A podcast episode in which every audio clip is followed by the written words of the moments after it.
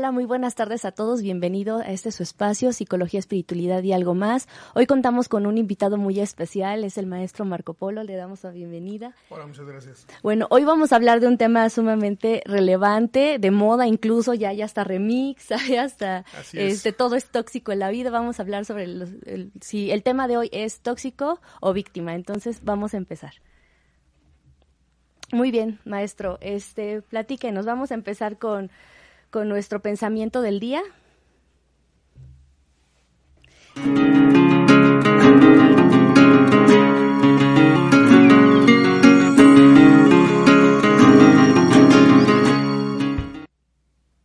Nuestro pensamiento del día es el siguiente. Solo porque alguien no te ame como tú quieres no significa que no te ame con todo su ser. Y es del grandioso Gabriel García Márquez. No, platíquenos, maestro, ¿qué, qué tal le parece este lema, este pensamiento? Pues es, es, todo un, bueno, García Márquez es un referente de, de estas eh, cuestiones emocionales con respecto a, a sus obras, eh, no cae específicamente en, en el romanticismo eh, que mucha gente está acostumbrada, pero sin embargo él eh, acostumbra en muchas de sus obras plasmar esta, esta cuestión emocional y esta forma de relacionarse entre las personas. Y, e incluso lo fantasea mucho con eso. Entonces viene mucho a colación y específicamente esta, esta idea, porque como dice, pues así que la frase, este, nos han acostumbrado a que el amor tiene que ser de una sola forma y mostrado de una sola manera. Y cuando vemos que esta no es así, parecería que no se está dando como quisiéramos. Sin embargo, no quiere decir que la persona que te lo está dando no te lo está dando como, como siente. Sí, claro, y bueno, es igual como ya lo comento, es un referente como del amor, ¿no? Es el amor lo vemos desde distintas magnitudes y de diferentes formas, no solamente se ama la pareja, se ama el hijo, se ama la mamá, se ama el hermano, se ama los amigos. Pero en este caso nos vamos a enfocar porque igual las relaciones tóxicas o la toxicidad se da en muchos de los de estos círculos en donde nos movemos, ¿no? Pero ahorita nos vamos a enfocar más como en las relaciones de pareja. Entonces, bueno, vamos a empezar por definir prácticamente este pues, ¿qué sería una relación tóxica, no, maestro? Para usted, ¿qué sería una relación tóxica? Pues, eh, como bien dijiste al inicio de, de la emisión, eh, hablar de toxicidad se puso como de moda, ¿no? Porque eventualmente, digo, las relaciones eh, que ahora llamamos tóxicas, que antes se podrían llamar nocivas o se podrían llamar de otra forma, también tuvo el nombre de normales, ¿no? Es decir, llegamos a normalizar mucho de, de las este, de las situaciones negativas dentro de las relaciones. Es solamente que ahora viene, digamos, una especie como de ¿cómo podríamos decirlo? Conceptualización de algunas este, ideas, entonces ya se le llama relación tóxica y algunos están de acuerdo y les agrada, otros este, pues a lo mejor no tanto porque dice, bueno, es que entonces sí, realmente nuestro entorno eh, es tóxico, ¿no? Porque ya la idea, de hecho, que, que, nos llega a la mente cuando hablamos de la palabra toxicidad, es algo que es nocivo, que hace daño y que debemos evitar o salir si estás dentro. Sí, claro, una de estas, este, bueno, como tal, una definición podría ser como que al menos un integrante de la, de la relación tiene comportamientos o actitudes que están como más allá de lo, de lo normal o de lo establecido, es decir, que pongan o que te sientas vulnerable tanto física, emocional y este, psicológicamente, ¿no? Entonces, hablamos que eso es una, una especie o un tipo de relación tóxica. Ahora bien, como ya lo venimos diciendo, antes se normalizaba, ¿no? Incluso ahorita hay ciertas actitudes o ciertas situaciones que seguimos normalizando y que no nos damos cuenta que caemos en esta situación tóxica. Así es. Sí, de hecho, eh, creo que el trabajo que eh, desde la parte psicoterapéutica eh, va en ese sentido, ¿no? En el de evidenciar o hacer visibles las situaciones tóxicas que antes como habíamos dicho, se habían normalizado. Y que tanto se habían normalizado que se vuelven parte como de la, de la cotidianidad de una relación. Y que cuando las llegamos a cuestionar y las llegamos a ver con esta, digamos, ese sentido de toxicidad, eh, hay una parte, no un entorno nuestro, de nuestro grupo de amigos, sociedad, este, familia, que te dice, eh, no, claro que no, así ha sido siempre, ¿no? Así, así es esta persona, tienes que aguantar, o, o el amor tiene que debe tener esas características y entonces hay otro sector que te dice no tienes que aguantar, este, muévete, etcétera, etcétera y entonces la persona pues está en la mitad, ¿no? Sí. No sabe a veces qué hacer. Sí, claro, y también eh, la situación está en que a veces nuestro círculo de amigos no nos dice, oye, estás como, está raro, ¿no? O te cela demasiado, o a lo mejor te controla demasiado, y nosotros lo tomamos a mal y de repente empezamos a rechazar, ¿no? Así si es. no, no es cierto, este, estás mal, a lo mejor me tienes envidia, o a lo mejor esto. O el hecho de aguantar, hay una situación, no sé si solamente me- de mexicanos, pero en general, eh, a mí me ha tocado mucho que tienden a decir es que tengo que aguantar, como si fuera una situación de deber. Claro, ¿no? Entonces en el que dices, tengo que aguantar el maltrato porque el amor duele. Hay hasta canciones así es. que te dicen, ¿no? Es que el amor duele, el amor si no se sufre no se vive. Así y todo es. eso va alimentando nuestra, nuestra imagen de lo que es el amor y una relación saludable, ¿no? Claro, ¿no? Y de ahí es, entonces se vuelve, se empieza, empezamos a construir, pues, este imaginario colectivo que nos va dando, por un lado, identidad, pero por otro lado también nos va, eh, vamos a decirlo de esta forma, eh, domesticando, nos va, este, llevando por una forma de ser y de sentir. Y dijiste algo, algo interesante. Dentro de las relaciones de pareja, digo, porque la toxi- toxicidad Sí. podemos verla en otros aspectos de la vida, laboral, político, etcétera.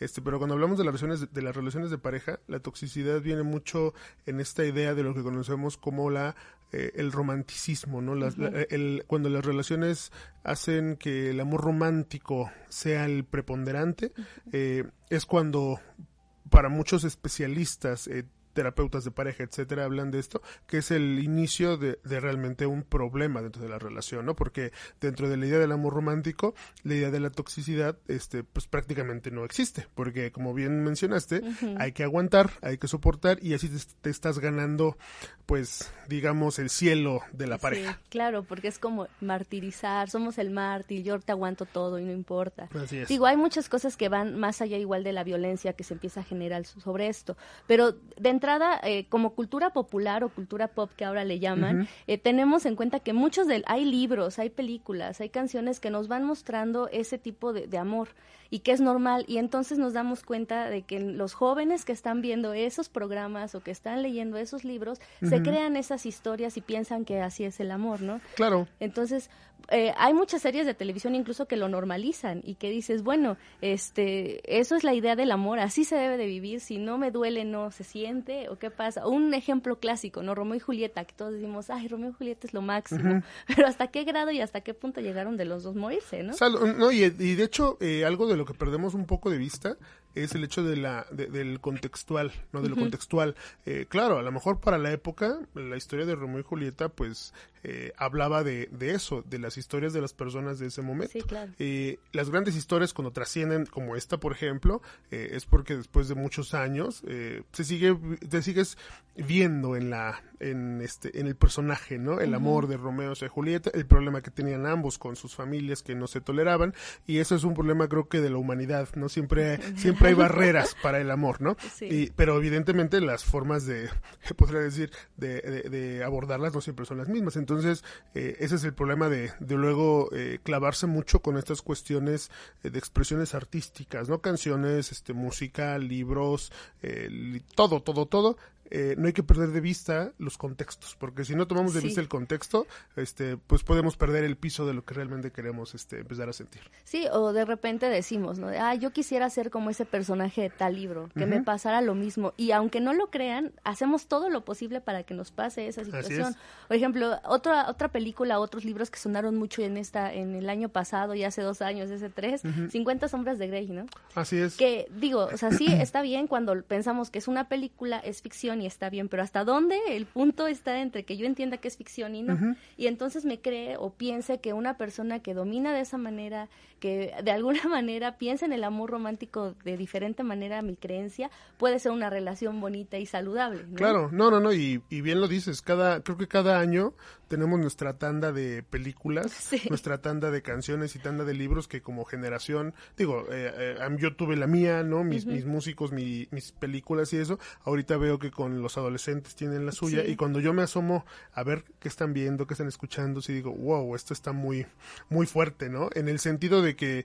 Eh, es como asomarte y decir, yo desde aquí afuera lo veo claro, pero los que están adentro no. lo ven tan claro. Y entonces realmente empiezan a sentirse parte de todo ese entorno y es cuando empiezan a perder el piso de esto que estamos mencionando, ¿no? Sí, claro, y algo muy importante es entender o saber cómo vamos a identificar las señales de una relación tóxica, porque ya una vez que estamos adentro difícilmente podemos eh, ser objetivos y, ver efectivamente si, si, si, es una situación normal o si yo lo estoy aceptando, porque de repente te dicen, el, el, parámetro es, si tú lo aceptas está bien, ese es tu parámetro, o sea, si tú estás de acuerdo está bien.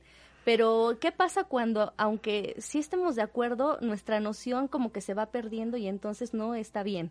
¿no? Entonces, vamos a empezar a, platicar acerca de cómo identificar estas señales. Ah, ¿Cuáles serían las que usted consideraría? bueno, mira, de entrada creo que antes de comenzar más como un puntito antes, eh, lo, lo, complicado en ocasiones de hacerle ver a las personas que están dando señales o muestras de esto es, es muy se vuelve un tanto complicado porque eh, como están dentro, eh, no lo ven. Es como tener el árbol enfrente de la cara y no ver el bosque, ¿no? Uno como, eh, no sé, terapeuta, agente externo, familiar, amigo, que está desde afuera, lo puede ver claro, así como que yo veo claro todo, ¿no? Pero la persona está eh, digamos, dentro de, está eh, un tanto cegada, por así decirlo, y hay que tener cuidado porque eh, se suele creer en el error de, de obligar a la persona, así de que despierta, ¿no? Y te hace falta algo que, triste que te pase para tener un despertar, y no necesariamente, es decir, es como también hacerle ver que estas personas que creo que todos, de alguna u otra forma, hemos estado en una situación así.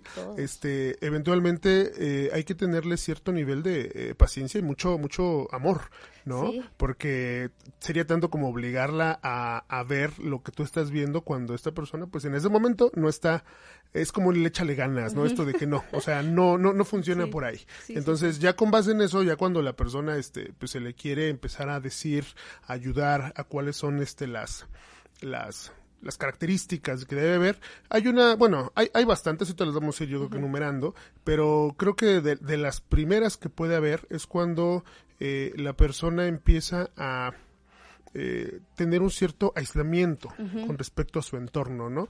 Eh, normalmente en una tipo de relaciones características, uno de ellos, él o ella, puede empezar a, a, perder, dejar, espaciar cosas que hacía eh, ya sea actividades o amigos eh, y demás, para empezar a satisfacer y agradar a, la otra persona, ¿no?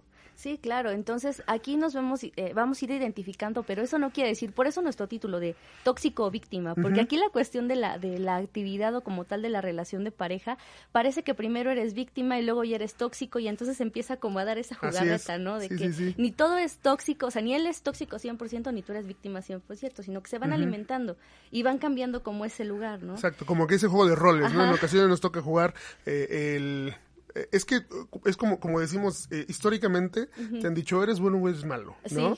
Eh, y realmente ya después te das cuenta, después de ciertas experiencias y de todo, crecimiento, dices, es que realmente no hay 100% buenos y 100% malos. Somos personas que en ocasiones vemos la, vida de una forma, en ocasiones de otra, y en ese devenir es como vamos interpretando todo lo que sentimos. Sí, claro. Entonces, y tomar en cuenta que los extremos son peligrosos. ¿no? a veces solamente ver blanco o negro es muy complicado. Hay miles de escalas de grises en donde podemos insertar ciertas cosas. En algunas cosas nos va a funcionar y en otras no. En otras vamos a ser muy buenos y en otras muy malos, pero no siempre es así la vida. y pasa lo mismo con este tipo de relaciones que se van a alimentando uno de otro, ¿no? Y van cambiando ese juego de rol. Así es, hay que ver, hay que ver la vida en, eh, en todas las tonalidades, ¿no? O sea, porque entre blanco y negro, pues hay muchos claroscuros que, que es realmente donde se, se, se eh, vive el crecimiento y las grandes lecciones. Sí, claro. Y entonces, como decía, el primer como indicador o el primer eh, punto clave es que te empiezas a aislar, ¿no? Eh, una de las características. Una de esas características es que te empiezas a aislar. Y efectivamente son de esos típicos de, ah, te vas a ir con tus amigos, ¿no? Hasta hay memes que dicen así como de, le voy a pedir permiso a mi mujer para que me deje ir a ver a mis amigos, ¿no? Hay, uno ahorita, eh, eh, vi uno ah, hace unos días muy bueno, que en lo particular me, me, me hizo gracia por un lado, eh, no tanto por el meme como tal, sino fue una respuesta, porque era un de esos típicos memes, como mencionamos, donde eh, un chico le pide, le da las gracias a su pareja por haberlo dejado ir a estar con sus amigos, etcétera, etcétera, etcétera. Entonces la chica le responde, ¿quién eh, dice, es que mi novio no tenía que haberme pedido perdón ni permiso? O sea, y ahí la referencia donde nos ponemos a pensar es, ¿quién habrá sido la pareja anterior que le hizo tanto daño como para que ahora a la siguiente pareja le tenga que estar pidiendo permiso, ¿no? Sí, claro, es, sí, por supuesto, y es como de, te pido permiso para tal cosa. Hay que recordar que aunque estemos dentro de una relación, somos gente individual. Así es. Eso, eh, que tenemos amigos, que no justamente, o clásico, ¿no? Que vas con la reunión de amigos y llevas a la novia o al novio, y hasta los amigos son así como de, oye, era de amigos, ¿qué pasó? Exacto. Y de repente se, se empiezan a, em, a volver incómodo también para la otra persona y decide dejar de ir. Aunque en teoría no le dice exactamente de deja de verte, prohibido de, ver a, de ver a tus amigos, se empieza a ver ese aislamiento también porque la, el otro se siente presionado de que la tiene que llevar y a lo mejor no quiere. Exacto, o sí. viceversa, ¿no? Sí, y, y de hecho ahí es, es, la clásica muestra del tipo de eh, educación que vamos teniendo, ¿no? Ya sea de casa, porque en casa también nos Sí. dicen, ¿no? Este, date a respetar, dale lugar a tu pareja, donde vayas va él, donde vayas va ella, este, ya no te manda solo, o sea, cosas que de alguna forma te empiezan a llevar por el caminito de decir, ok, cuando tenga mi pareja ya sé lo que tengo que hacer, o, o, eh, pero eso es lo que decimos, pensamos que es lo que hay que hacer, no cuestionamos del, oye, ¿y esto es lo correcto? Y realmente la otra persona, digo, hay que preguntarle, oye, ¿quieres venir? ¿Estás invitado? Y la otra persona, ¿sabes qué? Eventualmente iré, a veces no iré, ve tú solo, son tus amigos, también siéntete Sí, libre, ¿no? claro. Eh, pero, como decimos, en esta, en esa construcción Sí. de grupos y social que tenemos, está bien visto el que incluyes a tu pareja en todo. En todo. Y ahí es donde dices, yo no estaría tan de acuerdo, ¿no? Sí, claro, porque en todo es todo. O sea, literal es como de, oye, quiero ir al cine solo, por ejemplo. Ay, pero ¿por qué? Hasta el, el hecho de normalizar el estar solo. Claro. Vas al cine solo y te dicen, estás loca, ¿por qué vas al cine solo? O voy a comer, ¿no? Y siempre te preguntan, ¿esperas a alguien? Como viendo que, que si hay alguien Así más es. contigo, porque no puedes ir por la vida solo, ¿no? Así es, y, y esa es una cuestión también muy cultural, Sí, ¿no? Porque claro. eh, aquí decimos mucho de que, pues, ¿qué de plano estarás tan mal para andar solito por Sí. la vida? Y dices, no, no, de hecho, bueno, en otras culturas, en otras, este, en otros países, esta idea de hacer las cosas solas se ve como algo normal, ¿no? Y es lo que, eh, regresamos a la palabra, normalicemos el ir por la vida o tener actividades solo, inclusive teniendo pareja, inclusive estando casado, inclusive teniendo hijos, inclusive teniendo un grupo fortalecido de amigos y familiares que tú sabes que cuentas con ellos, pero que en alguna de esas dices, quiero hacer esto solo, esto es para mí, es mi momento, y la gente a tu entorno te lo respeta. Claro, ¿no? otro también punto importante ya que hablamos del cine y de los restaurantes es que a veces hay parejas que controlan el gasto del otro, de su Así dinero, es. ¿no? Que de repente, este, a veces es más común, digo, no quiero normalizar, pero a veces es más común que la mujer le pida cuentas al hombre, ¿no? Eh, que es como de, ¿y en qué te gastaste tu dinero? Así, Así como si se lo hubieran ganado juntos, Ajá. ¿no? Entonces de repente es como de, a ver, ¿y, ¿y por qué la factura o a quién me llegó la notificación? Porque luego hasta incluso comparten las aplicaciones de sus cuentas Sí, bancarias. sí, sí, Me ha tocado casos. Sí, sí, sí. Y de hecho, eso es. eh, bueno, por, por un lado tenemos esta, digamos. Esta, estas relaciones posmodernas, Sí. ¿no? Viviendo esta, esta, este nuevo momento en nuestras vidas en el cual la tecnología juega un papel importante, ¿no? Entonces, como dices, ya no solamente es lo que gastas, sino a mí también me notifican dónde y cuánto gastaste. Eh, nosotros lo conceptualizamos como violencia económica, Sí, ¿no? Que sí. así, así es como se, se le llama. Pero mucha gente lo sigue pensando como es, ah, pues es que se preocupa por mis finanzas, me está cuidando. cuidando mi Este, dinero. sí, sí, sí, es que es de ambos, es que él, yo, yo soy muy, eh, despilfarro mucho y esta otra, mi pareja me, me cuida, me, me apoya. Y por un lado dices, bueno, qué bueno que haya cierto nivel de confianza para compartir este tipo de información. Pero por otro lado, como bien lo mencionas, eh, tener una autonomía en ese sentido siempre va a ayudar mucho que la pareja también, la relación, viva un fortalecimiento en ese, en ese aspecto. importante, ¿no? Y a veces la- los mayores problemas o las peleas más constantes justamente es por dinero. Sí. De que en sí, qué te lo gastaste, que no saliste conmigo, no salimos esta vez, porque ya no tienes dinero, o sea, sin Sí, sí, sí. pensar que a lo mejor tuvo una emergencia, a lo mejor se lo quiso gastar en otra cosa, ¿no? Independientemente, pero siempre es el reclamo de ¿y qué pasó? ¿Dónde está? ¿Y por qué esto? ¿Y por qué el otro? Sí, ¿no? Y luego se nos olvida, como mencionamos, que, que antes de ser pareja de alguien, también eh, somos entes individuales, con gustos, porque dices tú, bueno, yo antes eh, de, no sé, de casarme, de tener mi relación, pues yo gastaba mi dinero en, en X o Y cosas, ¿no? Ahora que ya tengo una relación, o estoy casado, casada, o tengo otros compromisos, entonces, Ya. ok, ya tengo, pero no pierdo también Claro. lo otro, ¿no? No pierdo el, eh, el gusto o no pierdo la posibilidad de poder eh, teniendo esa autonomía en, con, eh, con respecto, en este punto que decimos, pues la cuestión económica. Sí, claro, ¿no? Y otro punto importante que es como que el boom de todo esto, las redes sociales. ¿Qué pasa con las redes sociales, no? Así es. Eh, hay como, empiezan a haber legislaciones que dicen que ahora, por ejemplo, revisar el celular de tu pareja, pues ya es un delito. Ya estamos como que en, ese periodo. Justamente llegan a esos puntos porque se empieza a normalizar eso. Y te dicen, pues es que si me tienes confianza, me vas a dejar revisarte el celular. Eh, comparten claves, ¿no? Comparten claves de sus redes sociales. Y es como de, a ver, espera un momento. Claro. No porque no te quiera compartir algo muy íntimo mío, significa que te estoy siendo infiel o que estoy eh, engañándote, ¿no? Sino que no quiero. Pero a veces eh, es como esa presión de decir, ah, si no me enseñas lo que está pasando, o tu última hora de conexión, ¿por qué la quitas? Sí, sí, sí. ¿Quién sabe qué, o por qué quitas el doble check? El doble check también, sí, cierto. Es como que eh, ir viendo que, que conforme más nuestro entorno nos empieza a abrir nuevas posibilidades de comunicación, a la vez más nos meten problemas en cuestiones de pareja. Sí, dijiste, algo muy interesante. Eh, en ese sentido, yo, yo he escuchado, digo, todos creo que tenemos en nuestro círculo familiar social parejas de personas, como tal vez nuestros padres o abuelos, que decían, las parejas de antes, no sé, duraban más, este, eran más felices, etcétera. Eh, no que ahora, pues, todo lo contrario, ¿no? Si todos conocemos que el número de eh, separaciones y divorcios, pues, va a la alza y los números de relaciones de pareja que son exitosas, pues, son pocas, ¿no? Eh, en ese sentido, las relaciones sociales, o mejor dicho, las redes sociales, juegan un papel muy importante porque, como bien lo mencionamos, empezamos a desarrollar una sensación de inmediatez. Tengo que saber dónde estás, con quién y debo de seguir tu viaje y debo de seguir tu, este, tu recorrido porque ahora eh, algunas aplicaciones te dan esa opción. Y entonces prácticamente ya estamos, ya, ya, no estamos como con una persona, estamos ya prácticamente dentro de otra persona, o sea, ya estamos como mimetizándonos, estamos haciendo una especie de mutación y yo creo que ahí es donde le damos la razón tal vez a nuestros padres y abuelos, ¿no? Tal vez los de antes eran felices, no tanto porque realmente fueran felices, sino porque no tenían esta situación problemática de las redes sociales que ahorita, pues claro, y de hecho creo que la toxicidad se da más por, o gracias, a que las redes sociales, han aportado bastante a eso. Sí, por supuesto, porque aparte ya no puedes como darle like a algo porque, ah, ¿por qué le diste like?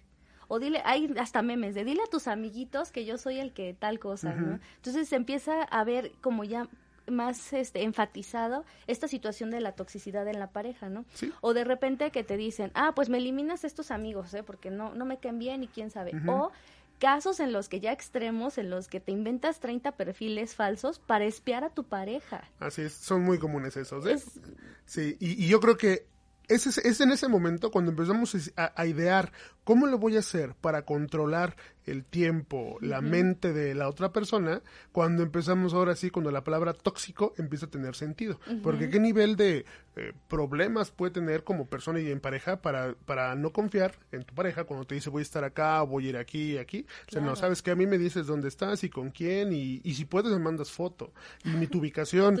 y hay quienes y hay quienes todavía hasta hazme una eh, llamada en tiempo real para ver con quiénes, ¿no? A ver, enséñame el lugar. y cuando lo vemos desde afuera como los famosos memes, pues nos reímos y nos da gracia, pero cuando lo vives o cuando alguien cerca de ti lo está viviendo y ya no es gracioso porque realmente su vida está teniendo pues un giro muy muy fuerte, muy triste, ahí es cuando el problema pues sale latente. Sí, claro, y, y es como que dices, bueno, a lo mejor lo piensas y lo tu primer pensamiento es que me protege es que él me cuida. Así es. O ella me cuida, es que la situación como está se preocupa por mí. Pero ya, qué línea tan delgada es preocuparse por alguien y sabe, o sea, tener como santo y seña de dónde está, ¿no? Y eso es parte de lo que mencionábamos, ¿no? El, eh, amor romántico. El amor romántico justifica esas acciones en pos de cuidar el amor. O sea, si yo, si yo para cuidar el amor voy a hacer todo lo posible, voy a lastimar a quien me esté, eh, me, me, pueda hacer un daño, voy a este, alejar a las personas que puedan ser potenciales amenazas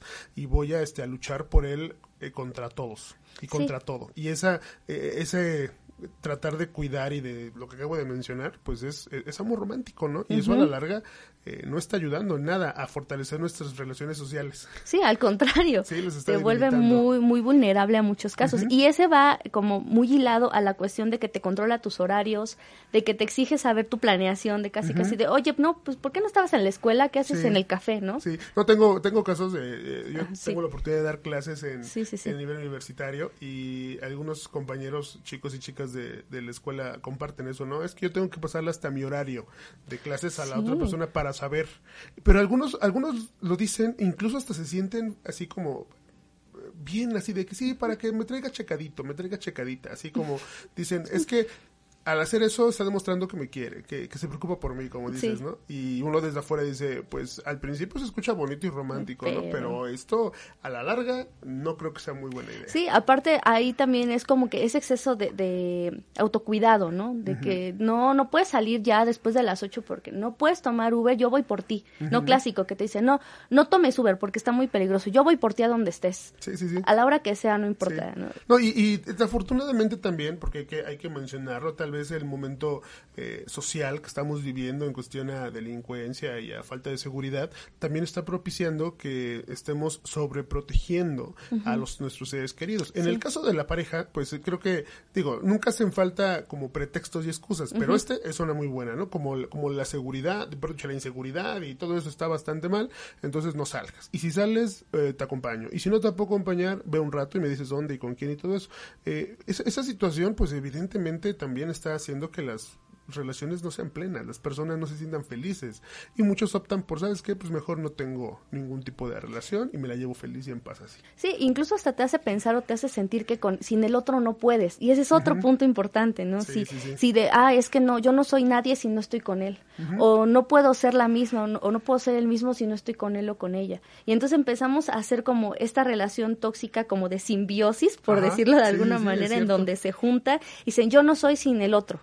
No puedo ser independiente. Yo no me imagino mi vida sin el otro porque así no puede ser. Y esto, y esto que lo mencionas este, muy, acertadamente es esa parte que mencionábamos del amor romántico. Porque también este amor romántico te enseña a que tú en esta vida vienes con el fin de juntarte con alguien, de buscar tu media naranja, de buscar tu otra mitad, de buscar la persona que te va a complementar. Y si no lo lograste a lo largo de tu vida, entonces pues sí, es como no estás completo, no estuviste feliz.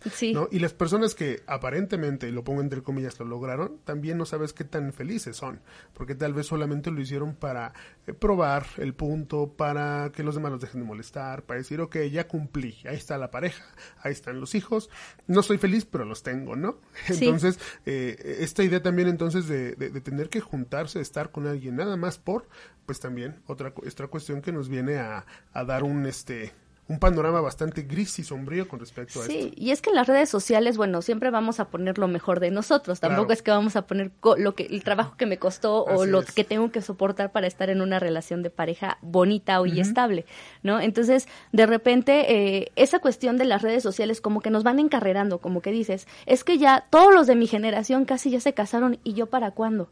Así es. Ya siento que se me está yendo el tren porque ya tienen hijos, ya se casaron, ya están haciendo la maestría y entonces yo para cuándo. Y de repente todas estas cosas nos hacen también sumergirnos en relaciones que no queremos o que no necesitamos y que a la larga se vuelven tóxicas. Sí, sí, es que esta, esta presión social de eh, no te puedo concebir solo porque esto, eres un fracasado, fracasada. Y entonces salimos a buscar eh, una relación ya no porque la queremos, sino porque debemos de estar bien y, y, estar con bien con la familia, porque la familia es una presión muy fuerte, los amigos, y sí, la, qué edad tienes si no te has casado, y este, para cuándo los hijos, y para cuándo, todo eso, ¿no? Entonces, eh, al principio, pues sí, es algo muy memeable, podemos decirlo así, es divertido, pero a, lo largo de la vida de una persona, eso básicamente es la, eh, digamos, la división entre lo que no quise ser y de lo que estoy, haciendo, Y pesa mucho. Yo, bueno, he tenido el caso en, gente en, en consulta que básicamente el meollo del problema es ese. Yo no quería, pero mi mamá, el entorno, la familia, la sociedad me fue orillando a esto. Sí, aparte es clásico, es muy característico que nosotros los mexicanos en general nos burlemos de nuestro sufrimiento, ¿no? Pareciera como que bajamos esa intensidad del sufrir cuando nos burlamos. Entonces, cuando hay esa infinidad de cantidad de memes es porque es real y es doloroso, ¿no? O sea, de entrada ya el trasfondo, ya viéndolo como del otro lado, es decir, eh, libera un poquito ese dolor a través de la risa y decir, ay, es gracioso y está bien, ¿no? Sí, y, es, creo que, eh, porque también se menciona mucho, ¿no? Cuando el mexicano se burla de algo, no es porque no le importe, sino porque de hecho le importa, demasiado. Le importa demasiado. Y si nos reímos de la muerte, por ejemplo, es porque le tenemos mucho miedo a la muerte. Y también cuando nos reímos y burlamos de, de ese tipo de situaciones es porque también le tenemos miedo a eh, creo que hay una falta de, vamos a decirlo así, aunque se escuche muy pretencioso, de educación con respecto a cómo relacionarnos sanamente con los demás. Nada más nos enseñan a relacionarnos, pero, la, parte sana, es lo que se nos olvida, ¿no? Sí, y es que además nuestro primer contacto social es la familia. Entonces, desde ahí se empiezan a originar como que ves el tipo de relaciones, o sea, tú empiezas a ver los ejemplos de tu familia de cómo se relacionan y ese es tu precedente, ¿no? Ese es nuestro gran referente, ¿no? Y, es por eso que antes de hablar de parejas tóxicas hablemos hay que hablar de familias, de familias tóxicas. Y de sí, empezando, ¿no? Porque ahí es. donde nace todo el asunto. Y entonces también otra cosa importante, por ejemplo, es que antes decíamos, no, es que es violencia, si te antes lo manejábamos como violencia antes de que se pudiera se pusiera como en, en auge o, como de moda esta esta palabra de tóxico, pero también antes hacíamos el referente de, "Oye, si te controla tus horarios, hasta tu forma de vestir", ¿no? Antes era muy común que decías, "Ah, no, no te puedes vestir así, no puedes", más para las mujeres que para los hombres, ¿no? que era como de, "No, no puedes salir con esa minifalda, estás loca." O de repente, incluso también yo lo he hecho que digo, yo no me pongo falda o vestido si no salgo con un hombre. digo, a veces es por seguridad, pero también cuando tú lo decides está bien, pero cuando el otro te dice, no, es que así no sales, ¿qué está pasando ahí, no? Fíjate, me pasó algo una vez curioso, estaba yo pues ahí viendo eh, Facebook, todo eso, porque hay mucha información de donde nutrirnos. Eh, encontré una imagen que habían colgado o la habían reposteado ahí de es un digamos son como pequeña tira cómica en el cual había un, una pareja de novios eh, ella estaba como modelándole la ropa que quería usar y el novio estaba como dándole el visto bueno no entonces ella salía con vestidos cortos o escotados y el novio le ponía carita de mm, no no me gusta no no eso no me va hasta que al final ella sale con unos pantalones largos playera así toda aguada gorra casi casi y él dice perfecto así me gustas no eh, eso no, eso no fue el tanto que me impactó, sino los comentarios de abajo de, las personas. Muchos decían, eh, ay, mira, y no sé, este, eh, le mencionaban a su novio, ¿no? Mira, como tú, mi amor, ¿no? Así, ahí le respondía el novio, ah, es que yo te cuido mucho, ya sabes. Y entonces, y, yo fui leyendo y dije, ¿todas son así?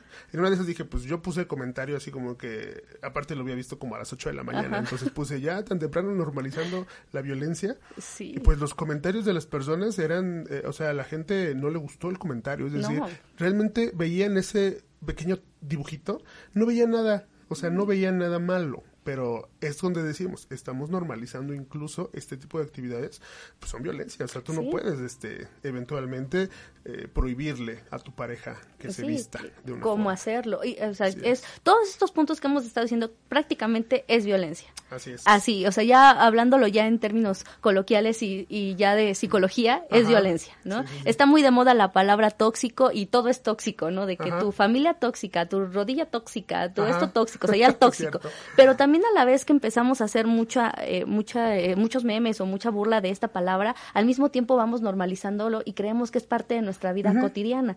Y por lo tanto es más común que, que, este, que haya parejas que digan, no, pues es que, mira, fíjate, ¿no? Yo te estoy cuidando, como en este caso de los comentarios. y alguien que de repente dice, oigan, tranquilos, ay, no, tú qué vas a saber, seguramente estás, solo, seguramente nunca vas, nadie, te, ama. Es lo primero que hacemos, ¿no? O sea, como que no nos ponemos a pensar de que, tan, de verdad es tan normal que esto esté pasando y es preocupante porque son los jóvenes que vienen atrás de nosotros que empiezan a tener este tipo de, convivencias. Y si hablamos que la familia es el principal eh, portador o de alguna manera el nido de la toxicidad, imagínense la familia de estos adolescentes que vienen. ¿no? y de hecho, este, si pusiéramos esta, esta imagen donde eh, como forma de iceberg, ya sabes, el iceberg tiene la mayor cantidad y volumen debajo, de lo que no se ve. Eh, nada más arriba llegamos a ver en ocasiones las noticias, ¿no? Cuando vemos pues, feminicidios, este maltrato, violencia intrafamiliar, violencia de género hacia las mujeres, eh, y cuestionamos lo que, lo que es visible, pero no cuestionamos lo invisible. Y lo invisible, lo que está abajo, es exactamente eso. Es ese tipo de eh, humor que en ocasiones tiende a, a, permear nuestra forma de pensar. Y es que eh, básicamente todo lo, como ser humano, todo lo que estoy percibiendo del entorno me está formando un criterio. Sí, claro. Y cuando lo único que me estoy percibiendo del entorno son chistes, son, ah, no pasa nada, ay, así siempre, así ha sido siempre, relájate, entonces yo eventualmente voy a replicar ese comportamiento y entonces eh, yo cuando veo lamentablemente noticias de violencia, la gente yo veo que nomás este eh, eh, pone ahí, ¿no? Este, ya, este, ora por México, este, ya el mundo se va a acabar, así como que hasta cuándo México me duele. Y digo, a ver, es que, es que nomás estamos asustándonos, pero no estamos viendo el, origen del problema, que el origen es básicamente eso, relaciones que inician de una forma, pues, con esta palabra tóxica, y que eventualmente tienden a a, hacer más, este, digo, a tener hijos, casarse y, eso se vuelve problemas sociales, porque es el tejido social el que se está desgarrando. Sí, desde, desde ese origen, Y entonces empezamos a ver que, que todas estas cuestiones que normalizamos empiezan a impactar directamente en nuestra vida cotidiana. También otra cosa importante y creo que es algo que a todos nos ha pasado, que a veces no queremos ser responsables de nuestras acciones. Y lo que hacemos es que tú por tu culpa. O sea, siempre buscamos como al, origen por afuera y no, no nos miramos a nosotros, ¿no? Y en relaciones de pareja pasa, más cuando son estas cuestiones ya tóxicas, en donde les dicen, es que por tu culpa yo no fui a trabajar, o por tu culpa yo acepté no hacer esto, cuando estamos entendiendo que la otra no lo obligó, en teoría, ¿no? que él está tomando la, la, decisión, sin embargo, empiezan a ver estos comportamientos de por ti dejé mi familia, por ti dejé mi trabajo, por ti dejé tal cosa. Y entonces seguimos alimentando esa cuestión, ¿no? Así es, y fíjate, este punto que mencionas es, es, es muy, eh, es central cuando se trabaja en cuestiones de terapia. Porque cuando llega la persona a terapia con esta problemática a exponerla, eh, básicamente una de las preguntas que hacemos es, ¿y tú cómo te sientes? ¿Y tú qué? O sea, tú, ¿no? Porque como bien lo mencionaste, llega diciendo es que los demás, el entorno, mi vida, mi familia, etcétera. Bueno, ¿y tú? ¿Y tú qué, qué has hecho al respecto? ¿no?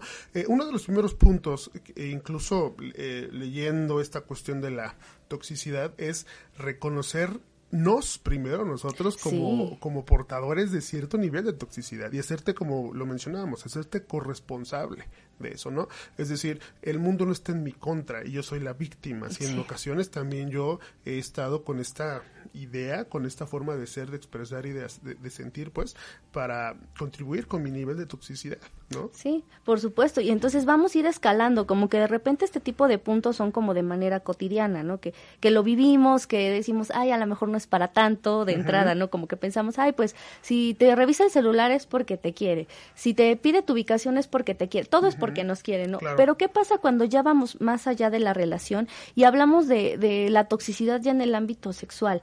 ¿Qué pasa? Ahí es un tema muy delicado y que a veces y que vale mucho la pena darle como un paréntesis importante porque ahí ya se está violentando la dignidad y es un delito. O sea, cuando te obligan, por ejemplo, a hacer a tener relaciones sexuales cuando tú no lo deseas, forma parte de la toxicidad, pero sobre todo forma parte de la violencia. Sí, no, y cuando realmente eh, no pues digamos, eh, digo, toda relación sexual en ese sentido debe ser consensuada. Claro. No toda.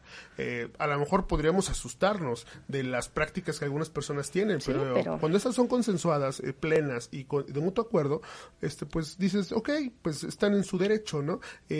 lamentablemente una persona con estas características que hemos venido mencionando de toxicidad, por ponerle ya ese concepto, tiene esta idea de hacer lo que tiene que hacer en vías de, llenarse primero él y estar bien. Y en la parte de la sexualidad es un punto pues muy problemático porque como bien dices ya trastoca la, la, dignidad de la otra persona, obligar a la otra persona a hacer lo que no quiere para satisfacer al otro, hacer lo que no le gusta, romper o ir en contra de sus ideales, de sus creencias, eh, por muy buenas o malas, digo, no, no se están poniendo en de juicio, sino simplemente respetarlas. Y, si, y cuando estas no se respetan, entonces sí. Y los problemas a ese nivel son los que de alguna forma dejan mucho, mucho dolor a la persona son, son como que de los casos más complicados que tenemos en psicoterapia y que de verdad trastocan el fondo de la persona de una manera increíble, ¿no? Y son, eh, ahí empiezan los, las prácticas del chantaje, de que, ah, si no lo haces, te dejo. Y con todo lo que hemos estado viendo me hace pensar que no voy a encontrar a nadie más como tú y que nadie me va a querer y entonces acepto aunque yo no quiera.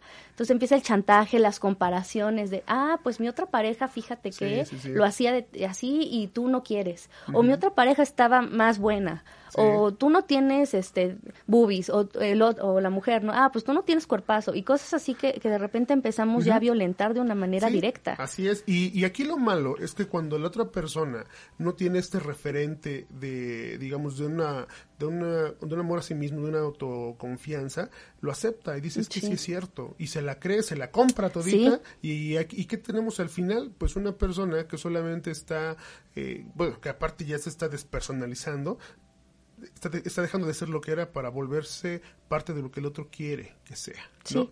Y, y sí, es un problema que, eh, pues, eh, si no se habla, si no se aborda, si no se trabaja, híjole, hace que, hace que las personas vivan una, una vida realmente miserable. Sí, y bueno, ya que tocamos como puntos muy específicos de cómo identificar si somos tóxicos o víctimas, tenemos también que hablar de, bueno, ya identifiqué que sí, y ahora qué sigue, ¿no? ¿Qué hago? ¿Me quedo ahí? ¿Para dónde camino? ¿Me mudo? ¿Qué hago? ¿no? Entonces, ¿cuál, ¿cuál sería la recomendación en este caso de, de qué, qué, debemos hacer o qué podríamos hacer cuando nos vemos inmersos en Yo creo que... Eh, como todo, ¿no? Digo, eh, nosotros como especialistas de, esta área, lo primero que decíamos es ayuda, ayuda especializada, porque la, gente tiende a buscar ayuda eh, y eso es algo bueno por un lado. Lo digamos lo, lo que a veces no es bueno es cuando buscan la ayuda en lugares donde dices es que ahí no están, eh, no creo que te puedan ayudar, pues, ¿no? Este, hay gente que, se, que basta tal vez con una plática entre amigos que bueno, si eso, si eso bastara, estaría genial siempre, ¿no?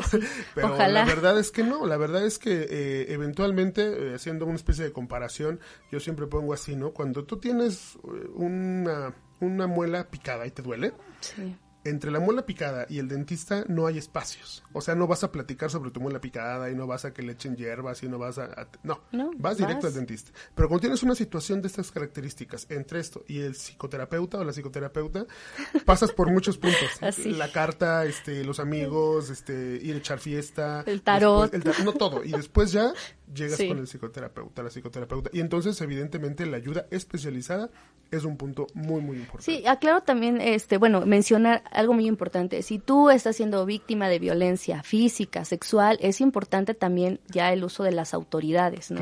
Ya es como, es escalar algo más grave todavía y evitar muchos feminicidios y muertes innecesarias, Así es. Aparte de ir con los psicólogos, de acercarte a la gente que es especialista y que sabe del tema, entonces también es, no tener miedo. A veces nos da miedo ir porque encontrarnos con nosotros mismos es sumamente es, es como en penumbras, te da miedo porque no sabes qué va a pasar. Sí, de hecho, eh, eh ahí el, digamos, el meollo del por qué mucha gente no pide la ayuda, ¿no? Porque realmente a veces es vergonzoso, ¿no? ¿Cómo voy a ir a hablar sobre esas cosas? Van a decir, ay, qué tontería, este, tú que te dejas, no sé. Porque incluso también en el ámbito psicoterapéutico te puedes encontrar con mismos psicoterapeutas que, que no sepan manejar esto, ¿no? Y entonces hay quienes ya buscan eh, psicoterapia con perspectiva de género, que realmente te ayude a entender esto desde otro punto de vista. Ya no es nada más el te quejas, te quejas, pero bien que te dejas, ¿no? O salte de ahí y vete a otro lado. No, o sea, realmente la problemática eh, ah, digamos, se vuelve tan especializada en ese sentido que también es bueno buscar especialistas que ayuden. Y uno de los que tú bien mencionas, este, ir de la mano las, la cuestión psicoterapéutica con la cuestión jurídica. Porque a la larga también se está cayendo en un, en un delito. Sí, claro. Y bueno, ya para ir cerrando un poquito este tema, les traemos o les compartimos estos dos libros. Uno de ellos es El arte de amar de Eric Fromm. No es como que te dé una guía exacta de por qué, cómo debes de amar, sino más bien es entender el amor desde otra perspectiva. Y otro que es este libro que se llama Uno siempre cambia el amor de su vida por otro amor o por otra vida. Es un libro en donde son más como ya de truenes de qué pasa cuando ya te dejé, ya el tóxico ya se fue y ahora qué hago, ¿no?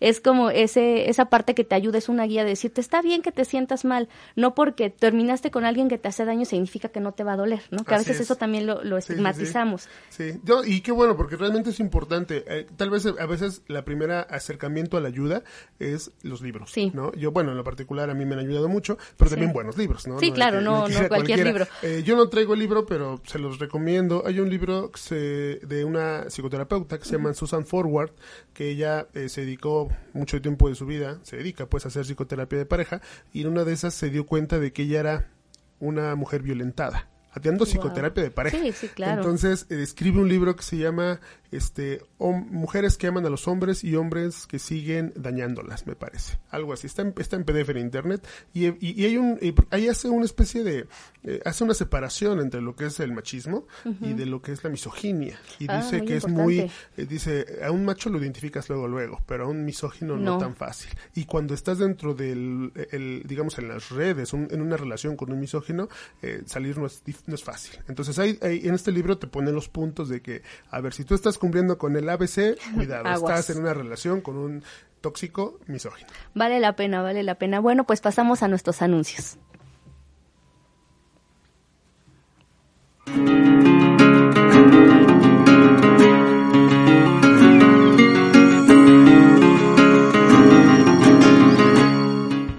No se olviden a todo nuestro público de San Martín Texpelucan que estamos con el diplomado Alma Familiar. La siguiente fecha es marzo 2 con el tema Mirar y escuchar la enfermedad. Entonces recuerden, es con previo registro, este, están los números de contacto, eh, los de siempre, y esperemos que se animen. Es muy buen este diplomado.